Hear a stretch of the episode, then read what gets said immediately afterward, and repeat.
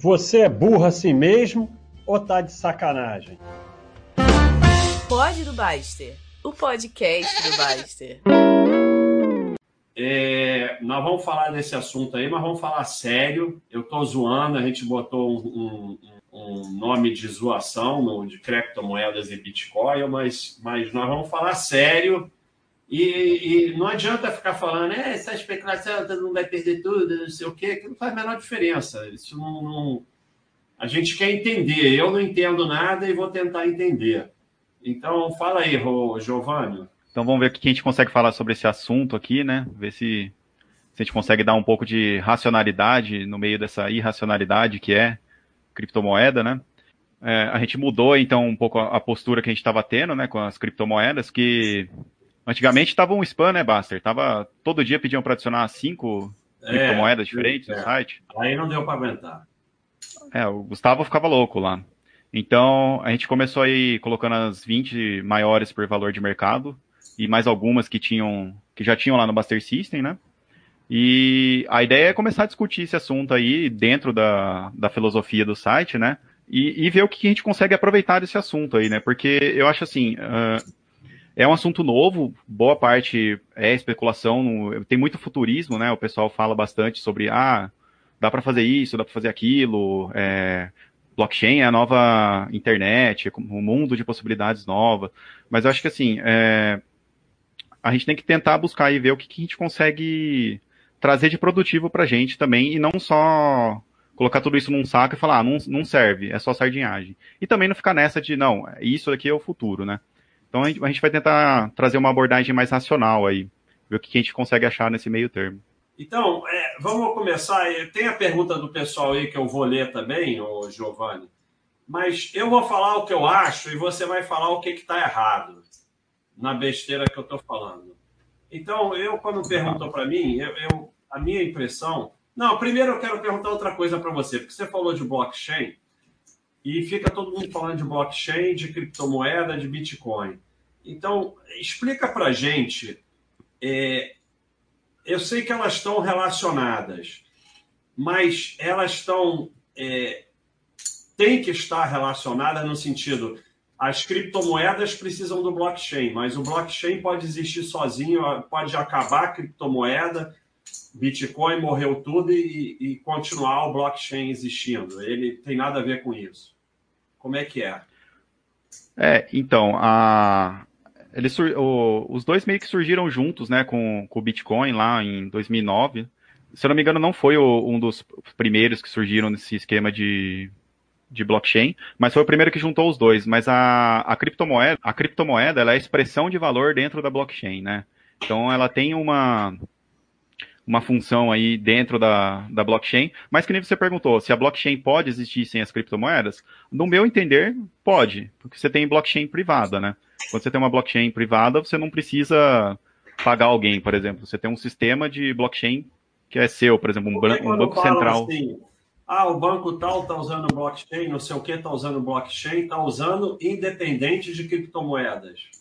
É, você pode usar independente das criptomoedas. Aí quando falam acho que, que o banco está usando essa estrutura, provavelmente ele quer fazer uma criptomoeda numa blockchain privada dele. Então ele quer fazer a criptomoeda dele, entendeu? Mas falam que é uma tecnologia, não sei o quê, então não é uma tecnologia que pode ser usada para qualquer coisa, assim, tipo é, para carro, para avião. Pra, não, não, é uma tecnologia que pode ser usada para qualquer coisa, então. Está ligado é, ela... a coisas financeiras. Não necessariamente, que nem eu postei hoje lá sobre o, o Egito, né, que está usando aquele, aqueles contratos que eram feitos é, via física e digital antigamente, eles estão fazendo agora via blockchain. E aquele contrato em si não é algo financeiro, é um contrato entre duas partes, duas empresas. Então não necessariamente precisa ser do ramo financeiro, né? Uh, assim, a aplicação da, da blockchain é quase limitada, você pode usar para quase tudo que você quiser. Mas uh, aonde que faz sentido usar? Em, só em algumas condições específicas, principalmente quando você tem duas partes que não confiam uma na outra, por exemplo. Por exemplo, nesse caso do, do Egito aí, você tem duas empresas, uma está enviando uma carga para outra, uma não confia na outra. Então eles estão usando esse sistema. Agora, você tem outros casos que não faria sentido usar blockchain, por exemplo. Eu quero manter um registro meu, quero registrar todas as vezes que eu fui na academia. Eu preciso de uma blockchain para isso? Não, uma planilha de Excel, um aplicativo de celular são suficientes. Porque a blockchain nada mais é que um registro que pode ser público ou não. Né? O, o mais popular aí, o Bitcoin, é, uma, é um registro público. Então, todo mundo tem acesso às informações daquela, daquela blockchain. Mas não está limitado a isso. Giovanni, seria errado, então, é, definir, ou pelo menos de uma forma bem simplória, obviamente, né, que blockchain é simplesmente um, um modelo de validação de dados? Olha, eu acho que não está errado não, viu, Roya? Você tem o modelo, você tem a validação dos dados feitos pelos nodes, né? E é a validação e registro dos dados. Então eu acho que não está errado no, nesse contexto da sua pergunta, não. É, é que basicamente, pelo que eu entendo, posso estar errado, mas é basicamente isso, né, Barça? É tipo, como o Giovanni falou, você tem uma operação que você precisa que terceiros façam, façam o registro e a, a fiscalização, a, a, traga toda a confiabilidade, né? Porque você não quer que o, o cara que vai receber ou o cara que vai enviar que faça esse registro e essa, essa segurança. Então você pede para computadores né, ao redor do mundo que façam esses, esses, essa verificação. Seria meio, meio que isso, né, Giovanni? Isso. É, o, a, o esquema mais conhecido do Bitcoin é exatamente isso, né? São computadores que fazem essa validação e outros computadores que fazem que fazem é, alguns fazem a validação das transações e outros geram a, o que a gente chama de prova de trabalho, né? O proof of work. E esse proof of work aí é o que torna a blockchain mais segura, porque para eu fazer uma alteração, eu precisaria de todo um poder computacional em pouco tempo para alterar o, o que foi feito na blockchain. E outra coisa bacana assim da blockchain é que quando ela é pública, há uma descentralização, né? Você não depende de uma entidade ir lá e validar e auditar esses dados. Então essas é, são algumas das vantagens. Esse negócio dessa dessa coisa de, de descentralizado é, é muito bacana ideologicamente, o pessoal fica muito emocionado com isso e tal. Mas o quanto as pessoas querem mesmo coisas descentralizadas, isso eu tenho muita dúvida é, o, o, a, a, maioria dos seres humanos querem coisas descentralizadas, eu tenho muita dúvida sobre isso. O descentralizado é muito legal ideologicamente, mas você fala com quem? As pessoas é. querem falar com alguém, cara. Então, né? E, e nisso entra aquela questão do estou aqui pela tecnologia, né? Porque, que nem você falou, é muito engraçado, o pessoal acha bonito a descentralização, o que pode ser feito com a criptomoeda e tudo mais. Mas a gente colocou lá no, no site nessa última semana o, como rodar um full node, né? O, o full node você faz a parte de validação das transações na blockchain. Então é diferente do mineral. O mineral você precisa ter um hardware específico para gerar aquela prova de trabalho e validar o, e achar os blocos e, e validar. O full node ele só valida a, as transações. Então qualquer, qualquer pessoa poderia rodar no computador. E você vê que o interesse nisso daí é pequeno, né? E quando você posta sobre isso, como rodar um full node para ajudar na descentralização da moeda, a primeira pergunta que o pessoal faz é: o que, que eu ganho com isso? então, assim, eu acho que assim, a ideologia, não a ideologia, né, mas o, os conceitos por trás da descentralização da blockchain são legais, mas o que a gente vê, assim, para ter uma, uma, uma boa aplicação desse serviço, você precisa de muita gente para esse serviço aguentar, né, ser descentralizado e atender todo mundo. E, porque senão vai ficar uma, uma rede lenta. Né? Quer ver, vamos, nem... vamos, vamos é, é, transformar a Baixa.com em descentralizada. É, ué, nós estamos discutindo isso. Não, não, acho que seria um cenário engraçado. O Roya está com o mosquito da dengue lá. Então tá vamos difícil. descentralizar a Baixa.com. Descentralizou, não tem mais Basta, Giovanni, o Roya, não. É todo mundo ali e, e, e, e todo mundo com todo mundo e tal. Não tem Gustavo, tá descentralizado. Como é que faz? É, ia ficar uma coisa dependendo de, da adoção dos usuários, né? Porque, para começar, a gente tem servidores, o site paga servidores caros, né? E se fosse descentralizar, para começar, ia precisar de pelo menos aí um, mais de 100, 500 pessoas com o computador ligado o tempo todo e com, com a rede disponível para enviar os dados, né? Isso, assim, pensando só no site, e não em autoridade, né? As pessoas querem isso? Ou eu acho que na prática não. Né? Isso e acha bonitinho? Eu acho que Desculpa, é mais questão de ideologia, né? É, que, é legal não depender. É que como tudo na vida, né? Ter seu lado bom e seu lado ruim. A questão é que hoje, como tem muitas coisas ruins associadas ao governo, o pessoal está só olhando o lado bom, né? E, obviamente, não, não temos como negar que não tem lado bom, né? Então, é aquele negócio no site, você deu exemplo do site. É muito legal quando o Basta bate o pé e fala, não vai ter esse tipo de coisa aqui. Mas, ao mesmo tempo, é muito ruim quando você bate o pé e faz a mesma coisa com coisas que a gente quer ter ali, ou com algumas coisas que os usuários querem ter ali, entendeu? Então, a, é que negócio, a centralização, no meu ponto de vista, ela tem o seu lado positivo e o lado negativo, né? A questão é que muita gente, mais uma vez, como o Giovanni falou, com a questão da ideologia, acaba olhando só essa parte positiva. Agora, uma, um, um, questionamento que eu gostaria de fazer, Giovanni, você que talvez entenda melhor, é que você não acha que esse pessoal acaba vendo só uma parte dessa é, descentralização? Porque, vamos lá, o, o, sistema de Bitcoin é perfeitamente descentralizado, mas aí eu quero comprar uma casa é, com Bitcoin, eu vou lá e compro essa casa. Porém, eu vou ter que declarar essa casa, o cara vai também transformar esse Bitcoin em dinheiro, vai fazer um depósito na conta dele, alguma coisa assim. A partir do momento que foge do âmbito de Bitcoin, o governo já tem todo, todo o controle dessa é. situação, não? É isso que eu sempre falo. Você, Bitcoin não é nada, porque você, para fazer qualquer coisa com ele, o governo está dentro. Vou é, comprar um e... carro, o governo está dentro. Vou no restaurante, o governo está dentro. Vou botar gasolina, o governo está dentro. Então, sabe, qual é a diferença no final? É, então, e, e só respondendo então ao, ao Roya, né? Uh, quem geralmente fala essas coisas, Roya, ele. O cara fala sobre esses princípios legais, que eu não vou depender de governo e tudo mais, só que aí, como que ele está comprando o Bitcoin? Aí você vai ver, ele está comprando uma corretora, uma exchange gigante. Essas exchanges estão cada vez mais sendo reguladas. Tem um, um termo chamado KY, KYC, que é Know Your Customer. Então, assim, você sabe quem está comprando e quem está vendendo todas essas moedas. As únicas moedas que realmente, até, assim, hoje, não são rastreáveis, essas exchanges estão tirando de circulação. Então, assim, o pessoal acha que está tendo uma privacidade, uma independência do governo, mas na prática está totalmente eh, sendo rastreado Não, e... em todos, na entrada e na saída, né? E quantos por cento tem Bitcoin mesmo, wallet? Não deve é, ser então, 1%, é... não deve ser 1%, a maioria deixa em exchange, você tem alguma dúvida? Então, se está na exchange, já perdeu toda a ideologia, para começar, né? É, mas você, acha que, você, acha que, quantos que não deixam na exchange? E, e outra coisa. É a maioria, né?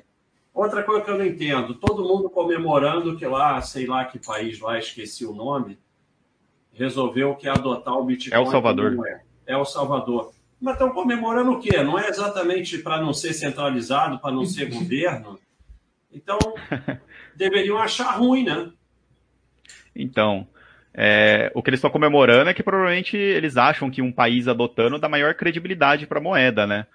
E, mas o, o que eles estão comemorando provavelmente é porque a cotação vai subir. É isso que eles acham. Ah, porque bom. em questão de descentralização, não tá, né? O próprio governo tá usando. O próprio é. governo tá minerando, inclusive, lá. É, pois é. Mas vamos, vamos ver se a gente consegue é, é, falar alguma coisa prática. Eu, eu pessoalmente, o, o que eu acho que hoje em dia é criptomoeda, talvez reserva de valor, talvez, não sei, mas não tem nada de errado de usar como reserva de valor. Não acho que possa ser moeda em país nenhum, em nada, porque moeda não pode ter essa volatilidade. E até o momento é só instrumento de, de especulação. O que está errado nisso que eu estou falando? Pode falar, porque o que eu acho é isso. É, Baster, eu tenho a mesma visão que você sobre esse, sobre o que você falou aí do, do Bitcoin, principalmente do Bitcoin, né? Mas todas as outras coins também seguem isso. Eu acho que sim, no máximo você pode usar como reserva de valor, porque como moeda mesmo, o país El Salvador está usando, mas se eu não me engano as coisas são cotadas em dólar lá, então fica parecendo aquela situação quando eu ia adotar o plano real aqui, né? Você tinha o, aquela unidade de equivalência. Enquanto não for precificado na moeda, ela não serve como moeda. E tem a questão da volatilidade. Moeda, e aí você vende pão um dia o, o Bitcoin vale 10, outro dia vale 80, no dia seguinte vale 1, não tem como. Como é que você vai vender então, coisa né? assim? E aí, isso, isso é o conceito de preço para essa questão da volatilidade, sempre vai estar relacionado porque você fica vendo o preço dela em dólar, né, geralmente.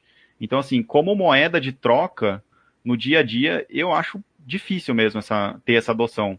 O que vai acontecer é, você vai trocar, é, você vai usar ela como moeda de troca, mas no momento da transação você vai ver o valor em dólar para dar o valor em Bitcoin. Você nunca vai pagar 10 Bitcoin por alguma coisa, você vai pagar o equivalente dele em dólar, né? Pelo menos é assim é que eu vejo hoje em dia. Não é só isso. Todo mundo que está especulando com Bitcoin é para trocar por dólar, por real, por euro. Ninguém é para ficar com Bitcoin. É, é? é pois é. O, o, que eu vejo, e eu estou vendo vários comentários nesse sentido, é que eles não esperam só que a Bitcoin cresça e as criptomoedas cresçam. Eles esperam que todo o modelo financeiro do mundo mude. Então, eles não acham, muita gente que acredita nesse, nesse novo sistema, eles não acham que é, vai ser só isso que a gente tem hoje. Eles acham que vai chegar um momento que tudo vai ser Bitcoin, entendeu? Então, o restaurante vai citar, o cartório vai fazer o registro em Bitcoin, tudo. Então, é uma coisa tão, no meu ponto de vista, né, fora da realidade, que pode até ser possível, mas que, que acaba, é, mas... o, muita gente usando isso como embasamento, só que sabemos nós, né, que é bem influenciado pela questão de ganhar muito dinheiro, né? Pois é, mas para isso acontecer que você está falando, tudo bem, vamos dizer que vai acontecer. Não pode ser do jeito que é hoje, cara. É muito complicado você ter um Bitcoin, você movimentar Bitcoin, você comprar as coisas. É, o pessoal lá no site que fala que é simples, quando eu falo assim, é muito complicado, aí o pessoal fala que é simples. Quer ver como é simples? Aí escreve 150 linhas, linhas de uma linguagem complicadíssima e diz é simples. Cara, como é que as pessoas vão trocar cartão de crédito que, porra, tá aqui no celular, não sei o quê, por usar Bitcoin, que tem que fazer wallet, descer pro wallet. O Giovanni escreveu lá outro dia, eu não entendi porra nenhuma.